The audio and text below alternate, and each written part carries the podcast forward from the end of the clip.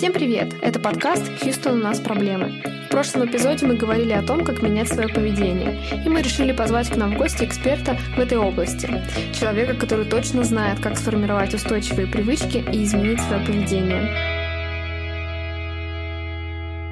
Сегодня к нам пришла Екатерина Акулич, автор блога про привычки, основательница проекта Habit Lab. Катя, привет! Я очень рада, что ты привет. пришла. Я тоже очень рада, что ты меня позвала.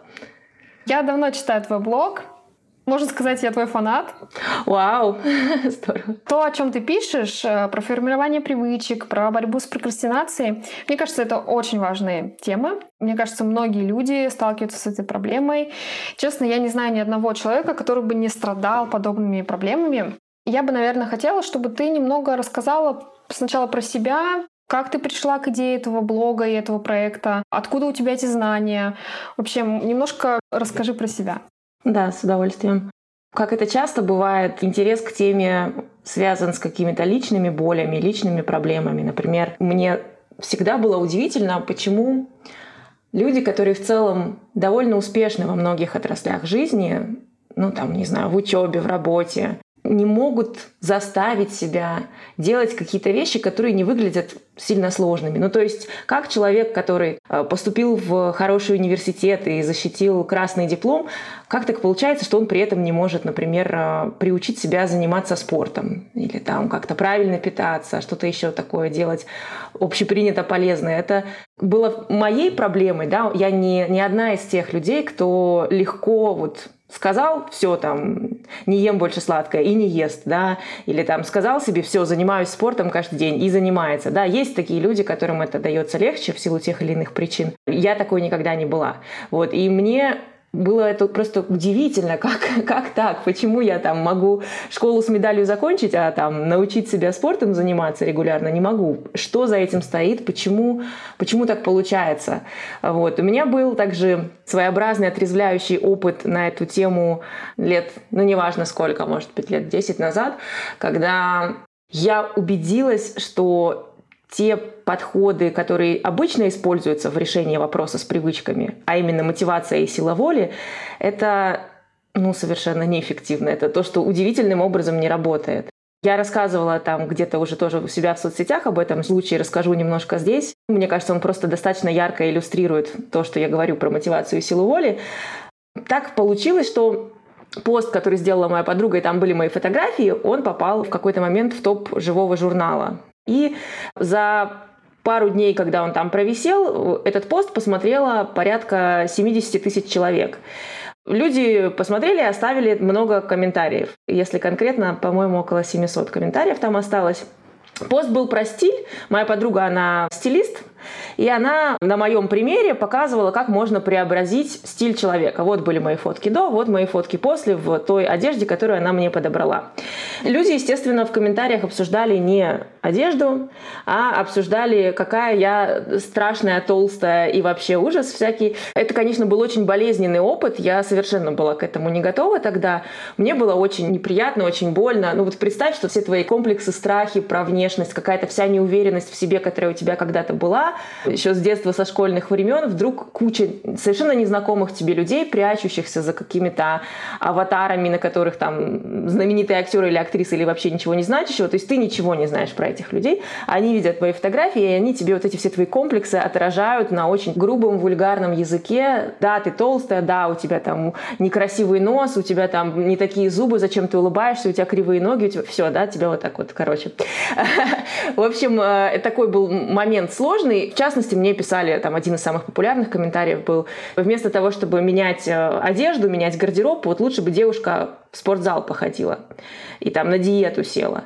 Ну, я пыталась ходить в спортзал, я пыталась сидеть на диете, и это, наверное, было самое болезненное, что меня упрекнули в лени, упрекнули в каком-то слабоволии. Люди не знают, что на самом деле я пыталась все это делать. Плохо у меня получалось э, это делать систематически. И вот э, вся эта ситуация, она меня как-то попросту говоря, сильно замотивировало. То есть я подумала, блин, вот я докажу, что я не лузер, что я не ленивая тряпка, не там, не знаю кто, я возьмусь за себя, короче, не, не для вот этих троллей из интернета, а вот для себя возьмусь и вот сделаю себя девушкой своей мечты, буду выглядеть круто. Казалось бы, если тебе нужна какая-то мотивация, то вот тебе вселенная послала такой просто пендель мощный, да, что еще сильнее тебя может замотивировать. И это абсолютно не сработало. ну, то есть, несмотря на то, что я была супер замотивирована, уязвлена, все равно ничего не изменилось. То есть я как начинала с понедельника худеть и сдуваться к пятнице, как начинала заниматься спортом и бросать э, там тоже через пару дней. Все те же самые проблемы, которые у меня были, которые я думала решаются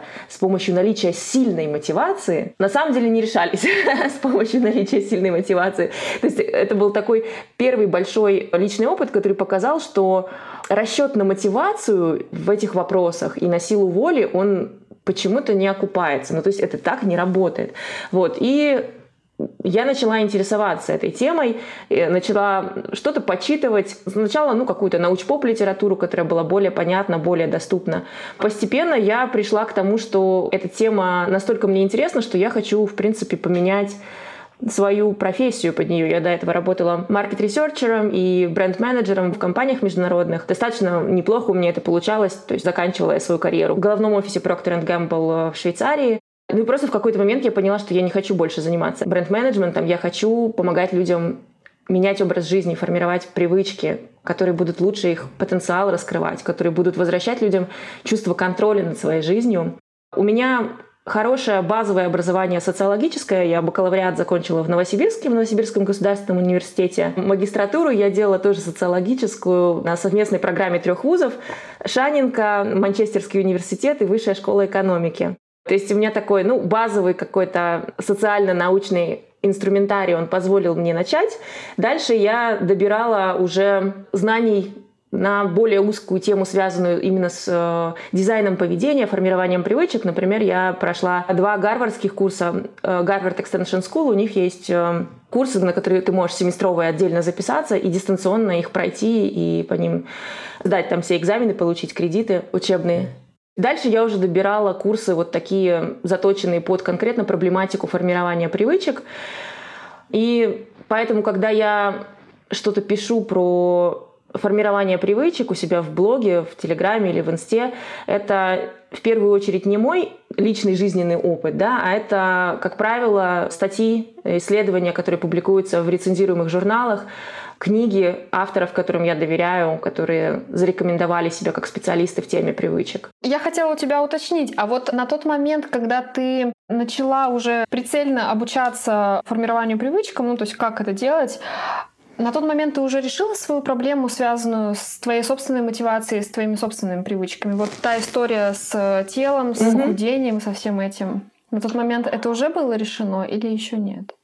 На тот момент это все было в процессе одновременно. Ну, то есть, если ты спрашиваешь, решила ли я проблему свою с весом и вообще как у меня с привычками, то я научилась эффективно формировать привычки. Это, я могу честно сказать, да, я поняла, я убедилась, что формирование привычек — это навык, которым можно овладеть. Если ты понимаешь принципы основные, как это работает, то ну, наверное, не все, да, есть все-таки какие-то привычки, которые особенно сложно нам даются, но значительную часть действительно нужных тебе привычек ты можешь сформировать, владея этими навыками. Поэтому я очень рекомендую всем, кому эта тема близка и важна, как минимум прочитать хорошие книги на тему привычек, что это за книги мы можем поговорить дальше, как максимум пройти какой-то курс на тему психологии формирования привычек. Не обязательно мой, там есть и на русском языке хорошие курсы у моих коллег.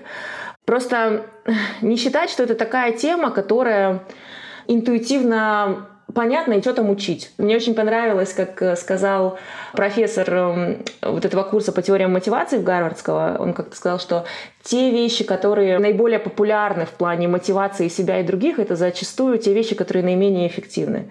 То есть то, что нам кажется должно работать, и мы используем это всегда, как правило, это далеко не самый оптимальный путь к полезным привычкам. Мой личный путь, как я сказала уже, я хорошо научилась формировать привычки, и если говорить про ту конкретную историю с похудением, в конечном счете я довела себя до того веса, к которому я стремилась, но это немножко более длинная и более сложная история, знаешь, ты поймала меня с этим интервью. Очень интересный момент в моей жизни, момент переосмысления вообще моего отношения к теме привычек, того, как я выбираю привычки для себя.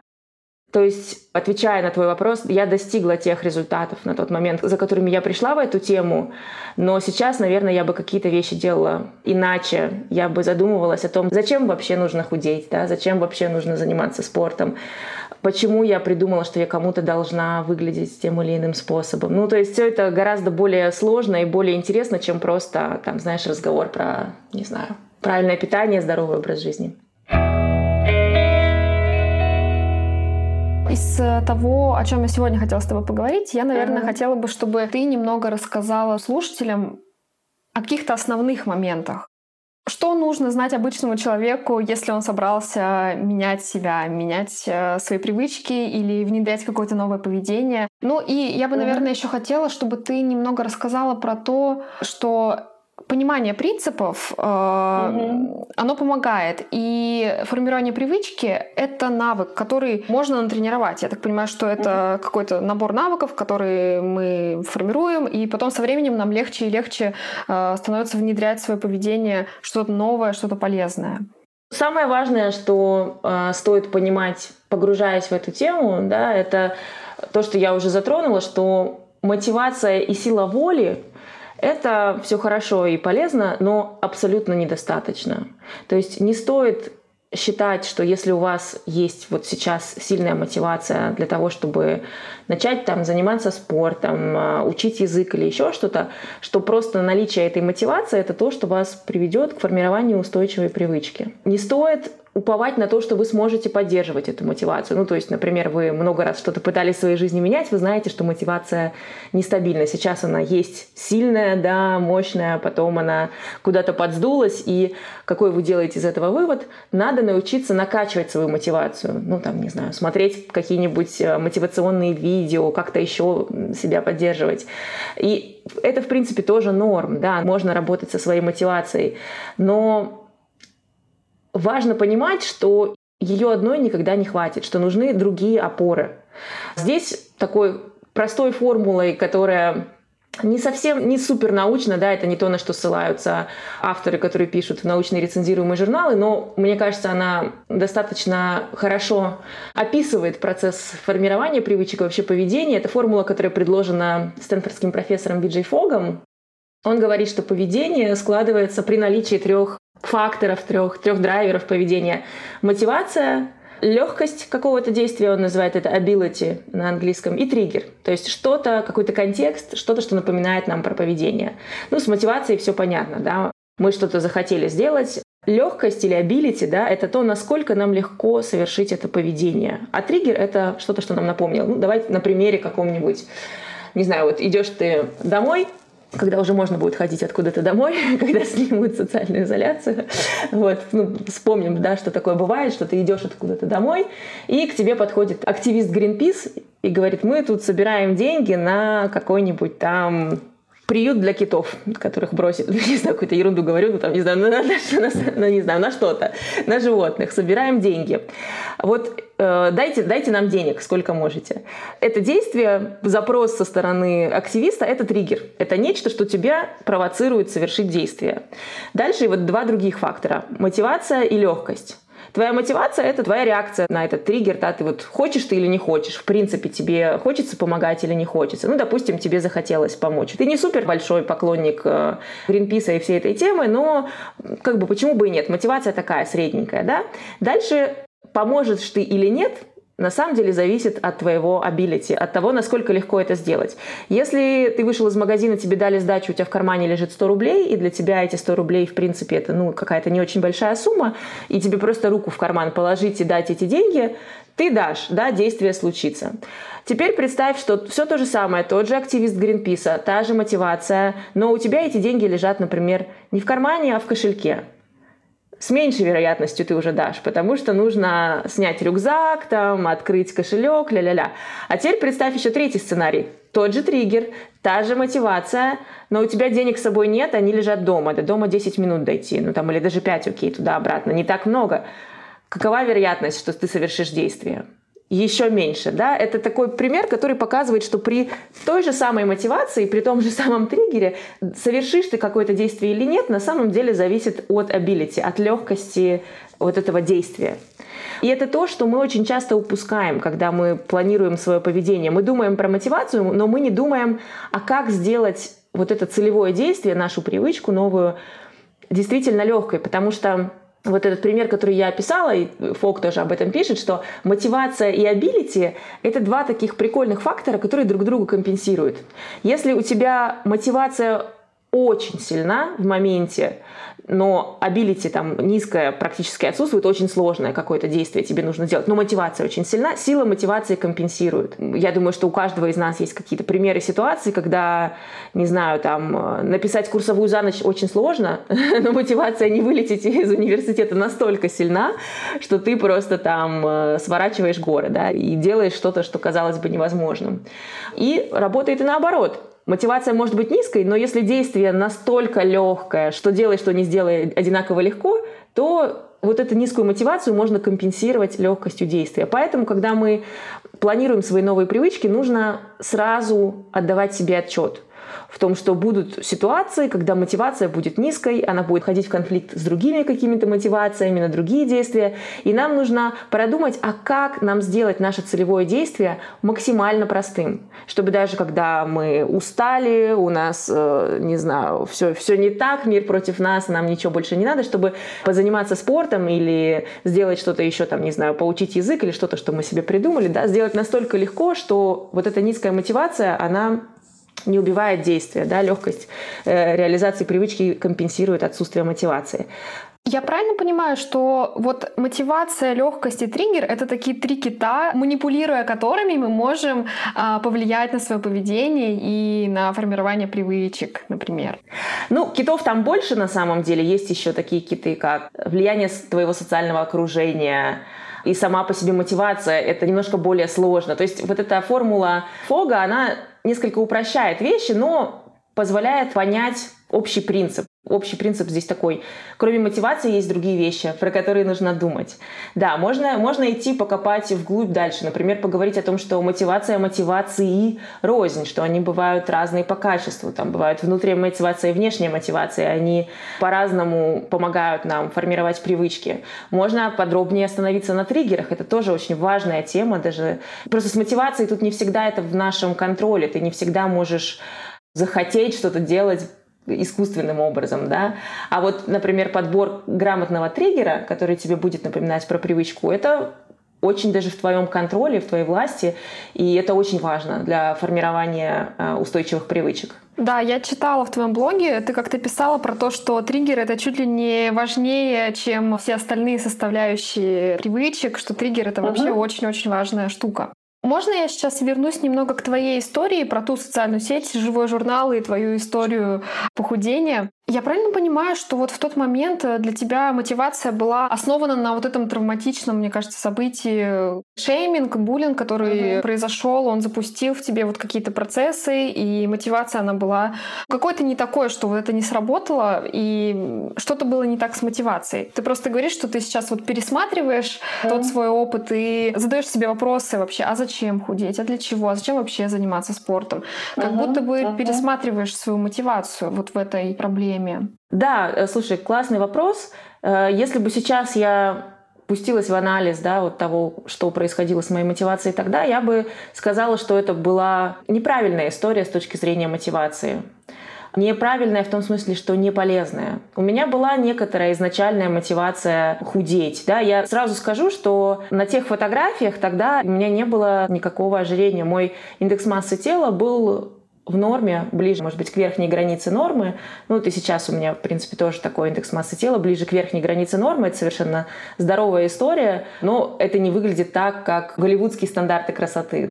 У меня была некоторая мотивация к похудению и до всей этой истории с кибербуллингом. Она шла больше от моего видения себя, от моей идентичности. Это тоже не самая идеальная мотивация, но неплохая.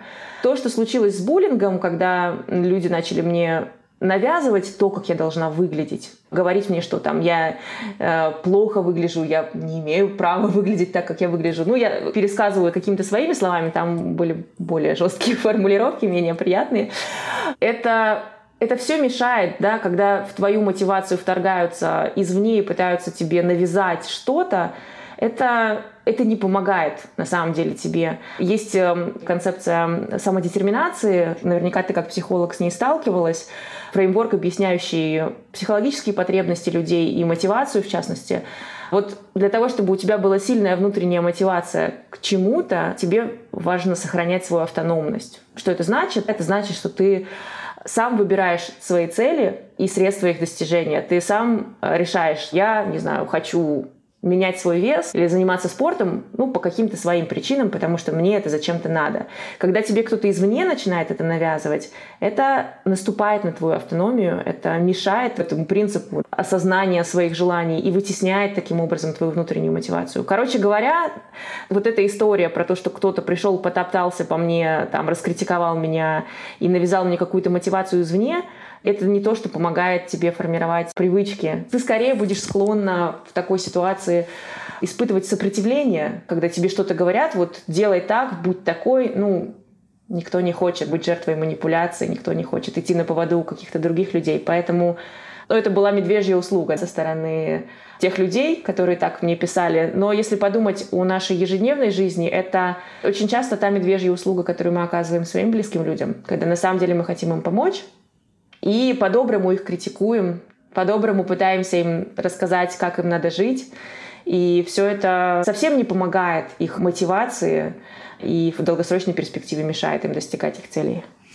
Да, вот здесь, мне кажется, очень важный момент сказать про краткосрочную и долгосрочную перспективу. Я вот сейчас немного э, сделаю такой дисклеймер. Вот в психотерапии, в психологии э, есть такое понятие положительная мотивация и отрицательная мотивация. Мотивация к и мотивация от допустим, меня кто-то покритиковал, мне больше не хочется этого делать, потому что если я снова это буду делать, меня будут критиковать. И я перестаю это делать, чтобы меня не критиковали. То есть это мотивация от, то есть отрицательная мотивация. Я пытаюсь избежать негатива, в общем.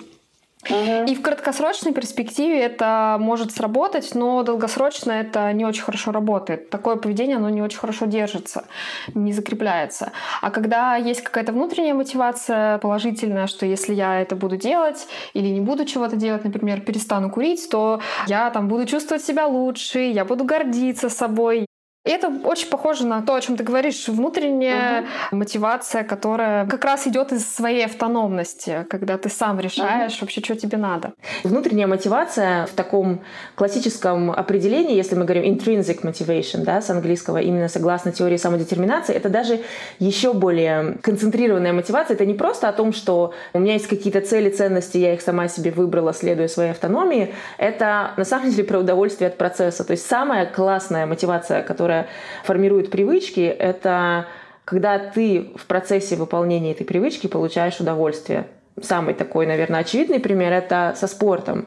Чтобы спорт сделать привычкой, самый надежный способ – это потратить время и э, силы на то, чтобы найти тот спорт, от которого ты будешь кайфовать. Ну, как бы спасибо Кэп, да, называется совет такой из разряда очевидных, но на самом деле как часто, выбирая себе форму физической активности, мы думаем э, именно об этой части, про удовольствие, а не про функциональные какие-то параметры. Ну, то есть, если ты идешь от своей цели, там, накачать бразильскую попу, я не знаю, похудеть, еще что-то, ты думаешь, какой тебе нужен э, спортивный тренинг для этого, и в последнюю очередь ты себя спрашиваешь, а как бы мне еще и удовольствие в процессе получить? А многие даже не спрашивают. Я, например, не спрашивала себя. И это, наверное, вот одна из вещей, которая сейчас меня заставляет переосмыслять вообще всю тему с привычками, что я формируя свои привычки, вообще не думала об удовольствии в процессе. И это был мой большой просчет.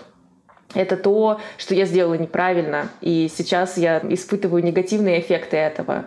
Э, вместо того, чтобы эффективно научать себя заниматься спортом, который мне не нравится. И повторюсь, если ты владеешь э, там, навыком формирования привычек, ты можно и зайца научить курить, да, можно и себя научить заниматься регулярно спортом, который тебе не нравится, и делать это годами. Но э, это не бесплатно, ты за это будешь чем-то платить. Вот. И, короче говоря, гораздо экологичнее это же модное, да, слово такое Конечно, экологичное. Это я когда про живой журнал сказала, думаю, блин, я такой динозавр, надо каких-то модных слов Сейчас, сейчас я скажу все модные слова, которые я знаю. Зашквар еще я знаю, вот. Короче, гораздо экологичнее большое внимание уделять удовольствию в привычках, потому что, во-первых, это гораздо надежнее. Если ты получаешь удовольствие в процессе, то ты будешь заниматься этим спортом гораздо дольше, годами, да, а во-вторых, это то, что ты не будешь расплачиваться каким-то упадком сил, постоянным дискомфортом. Ну, представь себе, ты сформировала привычку, которая там очень полезная и правильная, но постоянно тебя она, короче, бесит.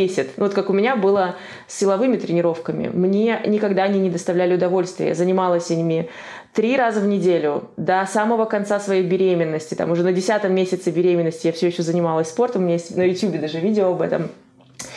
И каждый раз после тренировки у меня был такой просто упадок сил. Мне просто единственное, что хотелось, это лечь на диван и смотреть сериалы. Все, больше ничего не хотелось. И мне как-то даже не приходило в голову, что, наверное, это не очень нормальная ситуация, что я сделала привычкой что-то, что меня вот так выматывает и морально, и физически. Вот, мне казалось, что это норма. Сейчас я отношусь к себе с большим уважением, с большей любовью и стараюсь прививать себе те привычки, которые мне удовольствие доставляют. Слушай, это очень важная тема. Ты говоришь про удовольствие от процесса. Я сейчас тоже вспомнила свою историю, когда я худела. Я тоже занималась тренировками, очень много бегала. Я ненавижу бегать. Ну, очевидно же, что если ты худеешь, то надо бегать. Я вообще не задумывалась о процессе, и у меня болели колени, у меня все болело, и я делала это почти каждый день. Я пробегала там по несколько километров, по 5, по 7 километров. И это было ужасно. Я ничего не могла делать, угу. кроме как бегать. Ты говорила, и я вспомнила про своего кота. Э, я очень люблю играть со своим котом. И когда он охотится за мышью на веревочке, mm-hmm. мне кажется, что вот он идеальный пример существа, который погружен в процесс и получает максимальное удовольствие от процесса. Мне кажется, он так любит охотиться. Ему даже не так важно поймать э, эту мышку, ему нравится вот выслеживать, там, mm-hmm. красться за этой мышкой. Он даже когда ее ловит, он ее ловит и снова отбегает, чтобы снова идти охотиться. Вот сам процесс охоты, он его прям как будто бы смакует.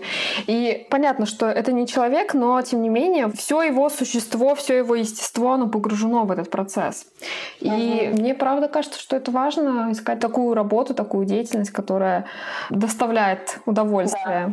Слушай, это такая классная иллюстрация, действительно, с таким неподдельным интересом, э, ведь ему там не важно, сколько он калорий сжигает, телегруппы мышц он задействует, да, это просто такой pure joy, настоящая радость, настоящее удовольствие.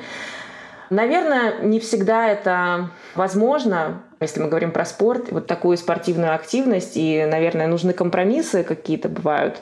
И вот для таких случаев как раз те принципы формирования привычек, о которых мы начали говорить, они важны.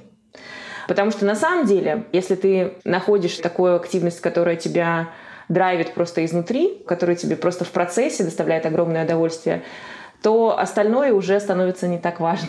Ну, то есть тебе уже будет э, легко организовывать такую привычку, и можно не запариваться на триггеры и прочие вещи.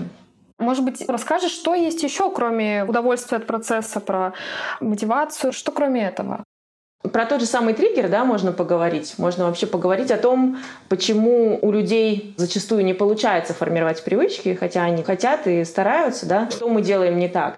Мы можем ошибиться в выборе триггера или вообще можем не знать, что триггер нужен. Под триггером я что понимаю? Это некий контекст, в котором привычка случается. Привычка — это же такая история повторяющаяся. Это, по сути, автопилотное поведение, автоматическая реакция на какой-то триггер, на какой-то контекст. Чем более однообразная сама привычка и контекст, в котором она происходит, тем быстрее и эффективнее привычка формируется. Допустим, человек хочет э, делать какую-то легкую зарядку по утрам, разминку. Чтобы это действие происходило легко и стало привычкой, человеку стоит выбрать подходящий триггер, подходящий момент своего утра, когда он будет эту привычку реализовывать. И этот момент, он должен быть максимально единообразным. Например, я почистила зубы, и сразу после этого я делаю разминку. Если я буду ее делать в разных ситуациях в разные моменты времени, например, в один день там после чистки зубов, в другой день после завтрака, в третий день еще там когда-то. Такое разнообразие не помогает привычке формироваться. Мой мозг не понимает, что я от него хочу. какую последовательность действий мне надо поставить на автопилот. Поэтому, когда вы определились со своей какой-то привычкой, определитесь также очень четко и с моментом, в который она должна происходить.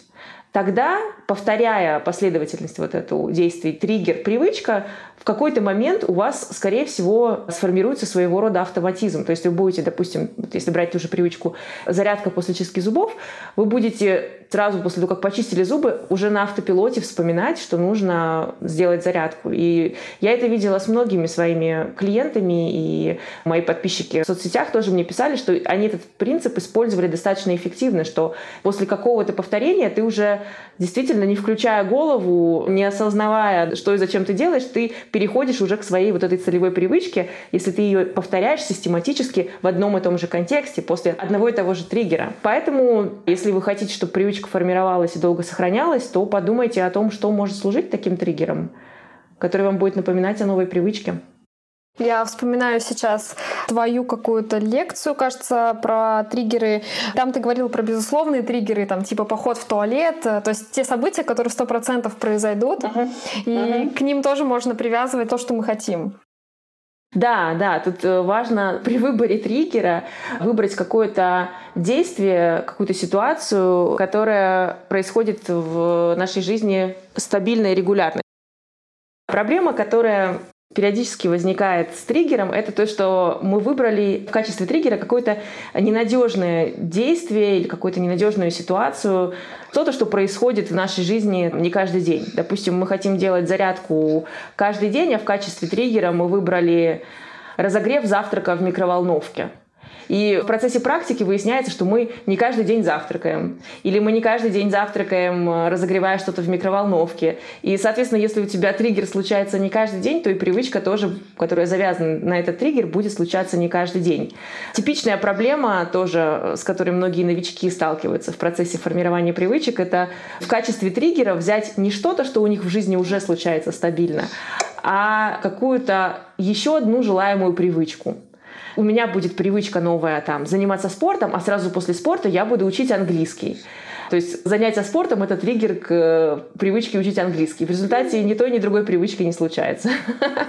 Поэтому в качестве триггеров рекомендуется выбирать какие-то уже существующие надежно закрепленные привычки или вот то, о чем ты говорила, какие-то э, базовые физиологические потребности, типа там поход в туалет, еда, какие-то вещи, которые вот сто процентов в любой ситуации с нами случаются.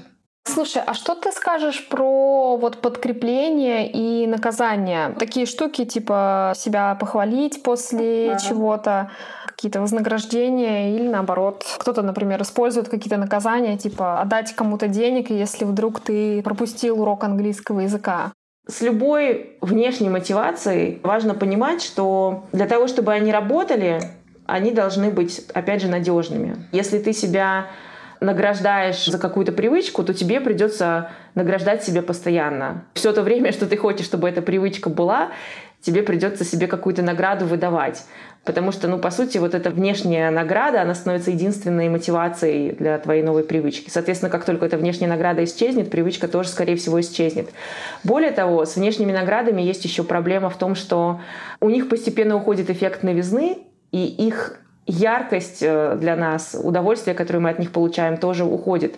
Наверняка ты сама замечала, что какая-то новая вещь первое время тебя сильно радует, ты каждый день испытываешь сильную эмоцию при взаимодействии с ней, но этот эффект, он уходит.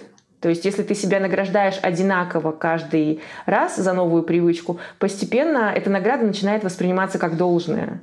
И гейм-дизайнеры, например, это хорошо знают и стараются игры дизайнить так, чтобы награды были непредсказуемыми, чтобы они были разными, и это сохраняет вот этот интерес к игре, если ты точно не знаешь, а будет награда или не будет, а какая будет награда, такая или другая.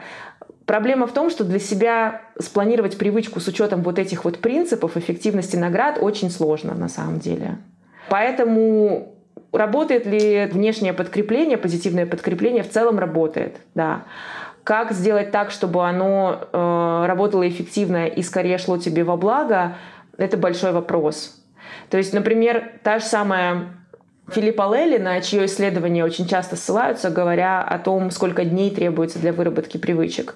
В своем эксперименте, на котором как раз и там и базируются эти цифры, вообще не использовала награды для формирования привычек. Она просто использовала четкие триггеры, вот эту идею привязки целевого действия к какому-то конкретному триггеру. И у людей формировались привычки просто за счет того, что они повторяли действия после триггера без какой-либо специальной отдельной внешней награды. С другой стороны, есть основания полагать, что наличие награды, будь то внутренняя мотивация в процессе или какая-то внешняя награда, грамотно запланированная, она может ускорять процесс формирования привычек. Например, тот же самый Биджей Фок, про которого я говорила уже сегодня, стэнфордский профессор. У него есть запатентованный метод формирования привычек, называется Tiny Habits. Он э, там использует своеобразный подход у него к наградам после каждой привычки. Вот он утверждает, что благодаря наградам привычки формируются у тех, кто пользуется его методом за там, несколько дней, за неделю. Ну, то есть очень быстро. Хм, интересно. Э, расскажи, как ты сказала, Tiny Habits? Tiny habits, да, ну так, типа маленькие привычки, малюсенькие привычки. По сути, о чем этот метод? Там есть три ключевые компонента. Компонент один — это триггер, ну, то, о чем мы уже поговорили, и он как раз рекомендует использовать в качестве триггеров всякие физиологические нужды и какие-то такие рутинные действия. Второй важный компонент в методе Tiny Habits — это, собственно, тайне, да, чтобы привычка на первых порах была очень маленькая. Ну, то есть, например, если ты хочешь научиться медитировать, и там медитировать по полчаса каждый день. Начинай с очень-очень маленькой версии этой привычки а медитация в течение 10 секунд. Вот настолько маленькой. Это очень круто, это очень важно, и это реально работает. Это помнишь вот к этой истории про мотивацию и легкость? Представь себе, что ты там пришла усталая с работы, тебе нахамила соседка, и вообще сил нет, мотивации нет, а тут тебе еще нужно медитировать полчаса. Вероятно, что ты э, пропустишь, забьешь и себе как бы пострационализируешь, почему сегодня не надо и почему сегодня надо сделать исключение. Если ты начинаешь привычку с такого очень подчеркнуто маленького шага, как 10 секунд, то отсутствие сильной мотивации, там, стресс или еще что-то тебе не помешают. Ну что там 10 секунд помедитировать? Это так легко, что идешь и делаешь, да? И это такая прикольная уловка, которая тебя адаптирует постепенно к новой привычке. Потому что понятно, что ты будешь медитировать не всю жизнь по 10 секунд, да? Ты там сегодня 10 секунд, почувствовала там через пару дней, что это легко, дальше 20 секунд и так далее, постепенно увеличиваешь. Я читала очень прикольный кейс на Кворе. Там был описан один интересный случай, когда мужчина, пользуясь вот таким методом маленьких шагов, сформировал суперэффективную привычку, которая даже до беды его довела. Он что делал? Он решил, что он будет отжиматься. Он был вообще не спортивный, и он начал буквально с одного или с двух отжиманий. Первую неделю он отжимался просто там один или два раза. Все, привычка засчитана.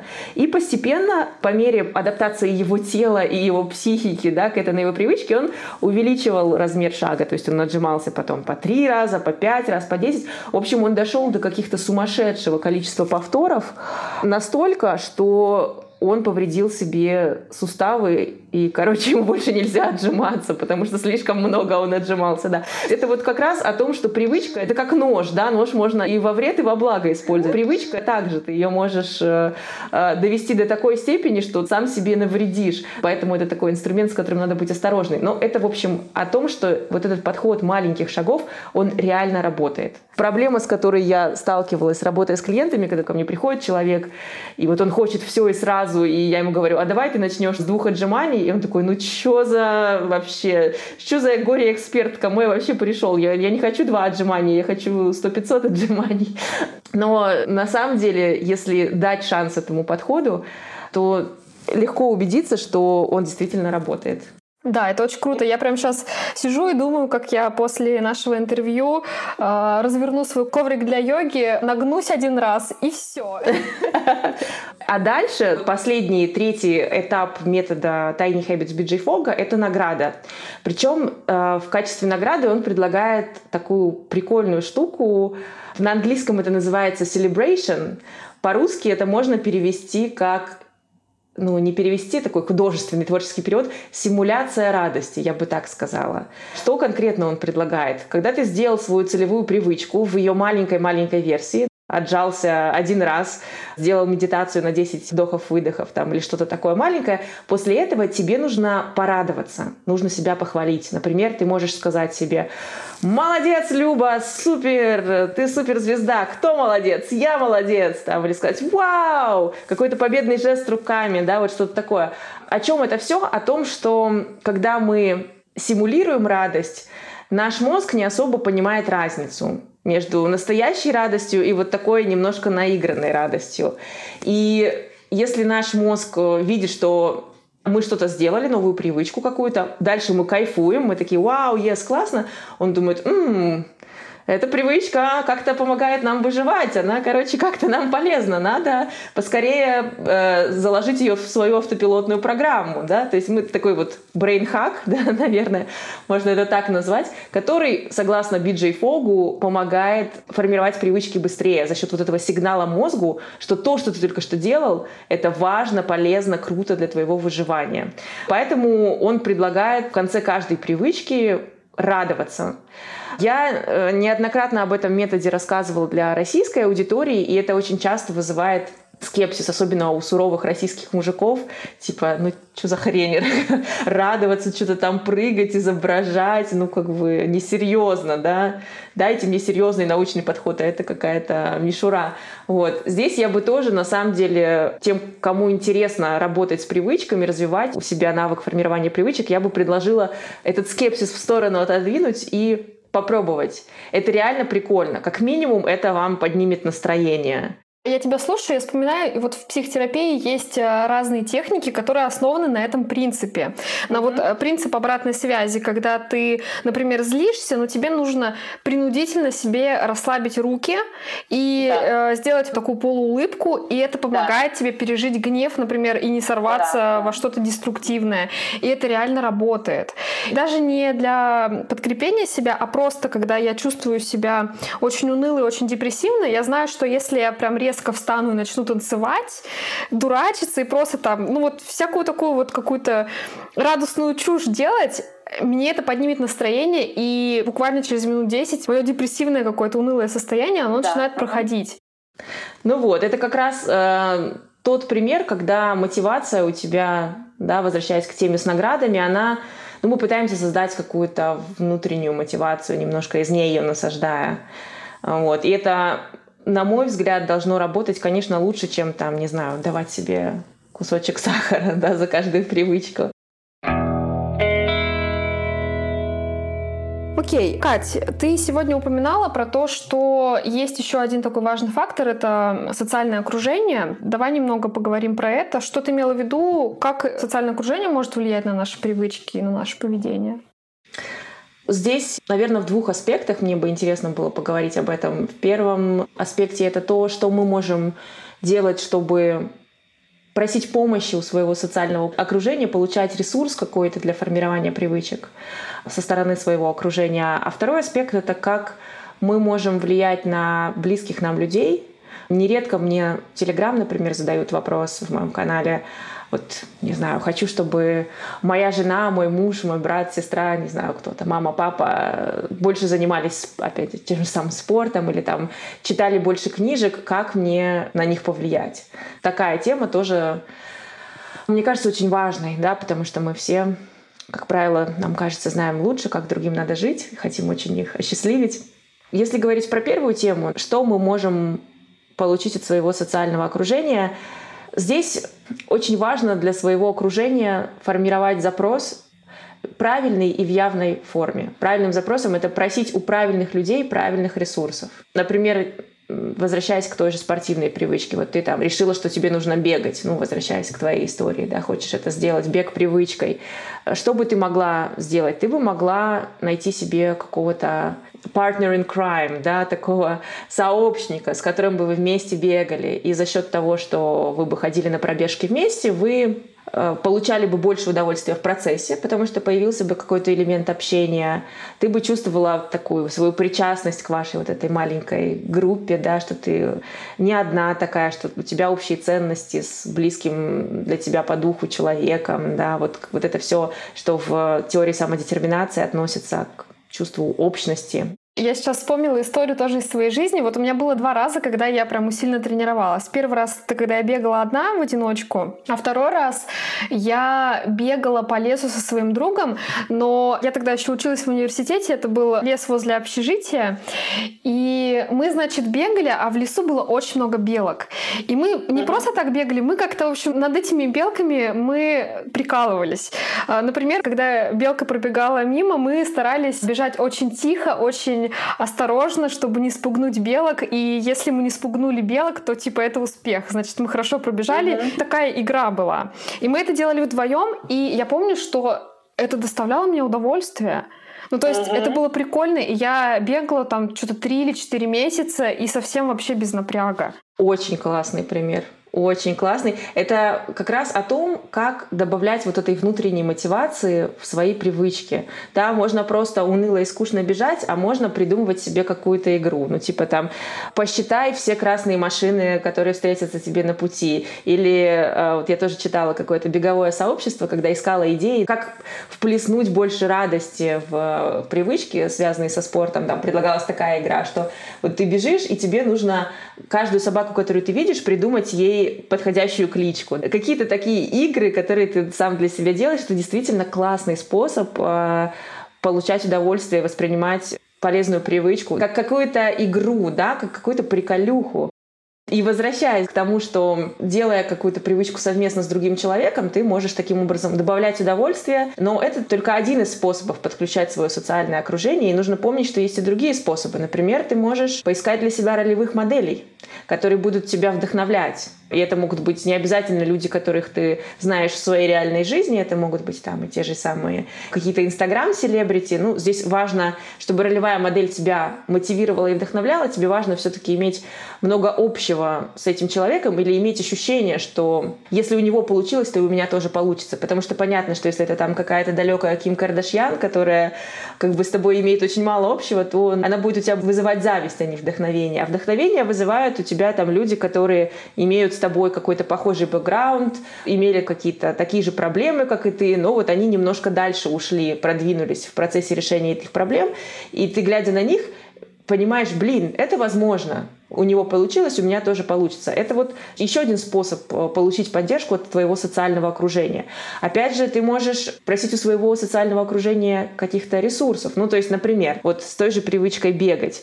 Когда мы думаем про помощь со стороны других, мы часто думаем топорно, типа, вот попрошу, чтобы муж бегал вместе со мной, тогда это будет привычкой. Но у мужа, бойфренда, друга могут быть совершенно какие-то другие цели и планы. Никто не обязан следовать каким-то привычкам просто просто чтобы тебя поддержать. Поэтому вместо того, чтобы заставлять человека делать что-то, что ему сложно и не нужно, можно попросить о другой помощи. Например, попросить, чтобы тебя морально поддержал, похвалил, заметил результаты, оценил твой прогресс. Можно попросить там с ребенком посидеть, пока ты пойдешь на пробежку. Можно попросить помочь выбрать э, классные кроссовки. То есть в работе с социальным окружением мне кажется важно следующее. Понимать, что есть разные способы. Можно искать сообщника, да, с которым ты будешь это делать вместе. Можно найти источник ресурсов. Можно найти ролевую модель. Можно найти конкурента, если конкуренция тебя драйвит. Это ну, не для всех драйвит, но есть люди, которых конкуренция мотивирует дополнительно. То есть есть разные роли, да. Не надо замыкаться только на одном каком-то типе ресурса от твоего социального окружения. Первое. Второе — просить людей о помощи словами через рот. Казалось бы, это тоже спасибо, Кэп, понятно, но на самом деле непонятно. На самом деле очень часто мы просим намеками или более того, мы даже намека не сделали, а просто наехали на человека за то, что он не прочитал наши мысли, высказали ему потом претензии, да. Не очень рабочая история. Людям все-таки э, больше нравится, когда мы их просим в явной форме, без манипуляции, без претензий. Честно говоря, говорим, слушай, я работаю вот над такой-то привычкой, очень мне нужна помощь, я думаю, что ты мог бы мне помочь тем-то, тем-то и тем-то, вот можешь ты чем-то из этого мне помочь? И дальше люди очень часто на самом деле хотят помочь, и людям очень часто нравится быть полезным другим и помогать. Можем наблюдать, как э, люди пытаются привить себе какие-то привычки, но у них никак не получается, они расстраиваются, и нам может хотеться помочь этим людям. Есть ли какие-то, может быть, советы от тебя? Знаешь, я когда писала первую версию своего курса про формирование привычек, и там как раз была глава про социальное окружение, урок, про то, что помогает людям формировать привычки. И когда я начитывала материал и его структурировала, мне в какой-то момент случилось такое грустное озарение. Вот кроме шуток, я прям, я прям заплакала от ощущения, что я все делала неправильно.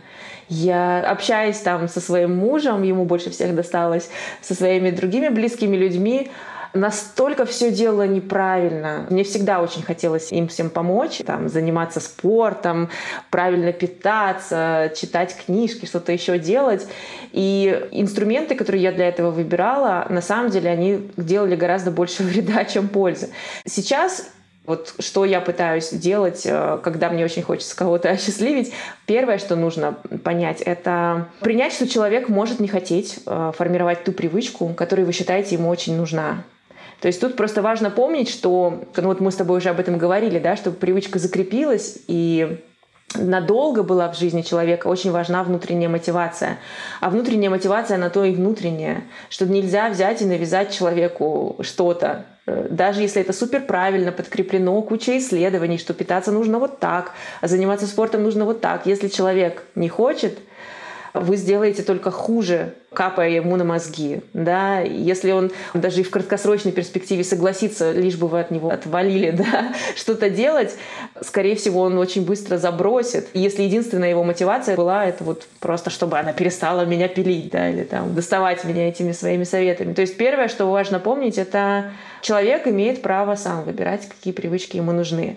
Дальше, если вы уважаете это право, и вы видите, что человек выбрал что-то, и человек хочет, например, там ваш партнер или партнерша хочет заниматься спортом и не против того, чтобы вы помогли, или даже просит вас о помощи, что вы можете сделать? Вы можете обращать внимание на успехи вместо того, чтобы критиковать. Вот это тоже такая типичная ошибка. Нам кажется, что добрая критика, она же полезна. Как же, как же человек без нас-то догадается, что он хотел на тренировку сходить три раза в неделю, а сходил только один раз. Надо же как бы обратить внимание человека, что надо больше стараться, да? Сам-то без нас, он как? Он же совсем глупенький, не видит. На самом деле это, конечно, очень мешает, потому что в той же самой теории самодетерминации есть еще один важный компонент внутренней мотивации — это компетентность. Что такое компетентность? Это вера человека в свою способность достичь цели. Если ты своему близкому человеку постоянно показываешь, что что-то у тебя не очень хорошо получается, спортом ты занимаешься реже, чем хотел бы, делаешь это не так старательно, как стоило бы, да, ты подрываешь вот это чувство компетентности, веру человека в свой успех. Чем мы меньше верим в свой успех, опять же, тем ниже наша мотивация. Потому что ну зачем стараться, если все равно не получится? Поэтому вместо того, чтобы человека конструктивно критиковать, лучше отмечать его успехи. Вместо того, чтобы сказать, ты хотел сходить на тренировку три раза в неделю, а сходил только один раз, лучше сказать, вау, классно, у тебя получилось сходить на тренировку, это так здорово, я тобой горжусь. Но, естественно, это должно быть э, менее фальшиво звучать, как у меня сейчас это прозвучало, да. Чтобы это работало, в это нужно реально верить, нужно реально гордиться своим близким человеком и показывать это. Нужно иметь вот эти эмоции искренне, их выражать, поддерживать человека и помочь рефреймить первые сложности, с которыми сталкивается человек, а любой человек, который только начинает формировать привычку, неизбежно будет сталкиваться со сложностями, с пропусками. И как человек извне, глядящий на эту ситуацию, близкий человек, вы можете помочь вот эти сложности увидеть в каком-то конструктивном ключе. Увидеть не как причину, чтобы сдаться здесь и сейчас, потому что ничего не получится, а сказать, ну слушай, ну это же логично, что да, у тебя не получается так эффективно и много тренироваться, как бы тебе хотелось. Но ты же только начинаешь. Смотри, раньше вообще у тебя не было никакого спорта, сейчас уже какой-то спорт появляется в твоей жизни. Раньше у тебя совсем не получалось бегать, сейчас ты уже можешь там бежать 5 минут, это здорово, это прогресс. Помогать человеку видеть э, вот эти даже маленькие успехи как успехи, а не как повод еще себя поругать и покритиковать, ведь у нас есть вот это желание критиковать себя, амбициозность, перфекционизм и так далее, все то, что нам мешает. Вот, вы можете быть вот этим внешним человеком, который останавливает эту самокритику и помогает видеть даже небольшой прогресс. Я думаю, что на этом мы можем с тобой закончить обсуждение темы привычек и темы изменения поведений. Спасибо тебе большое, Кать, что рассказала сегодня так много информации. Было очень полезно, и я очень много всего нового узнала на самом деле. Люб, спасибо тебе большое. Мне было очень интересно и весело с тобой разговаривать. Я надеюсь, что кому-то это будет полезно слушать. Надеюсь, что какие-то э, полезные идеи вы почерпнете. Вот. Э, ну, как минимум, это было прикольно и весело. А, удачи тебе в э, твоем подкасте. Вот. И остаюсь на связи. Да, спасибо тебе большое, что пришла. Я прям пользуюсь своим положением подкастера. Смогла с тобой увидеться и поговорить лично. Класс, класс. Ладно, спасибо тебе большое.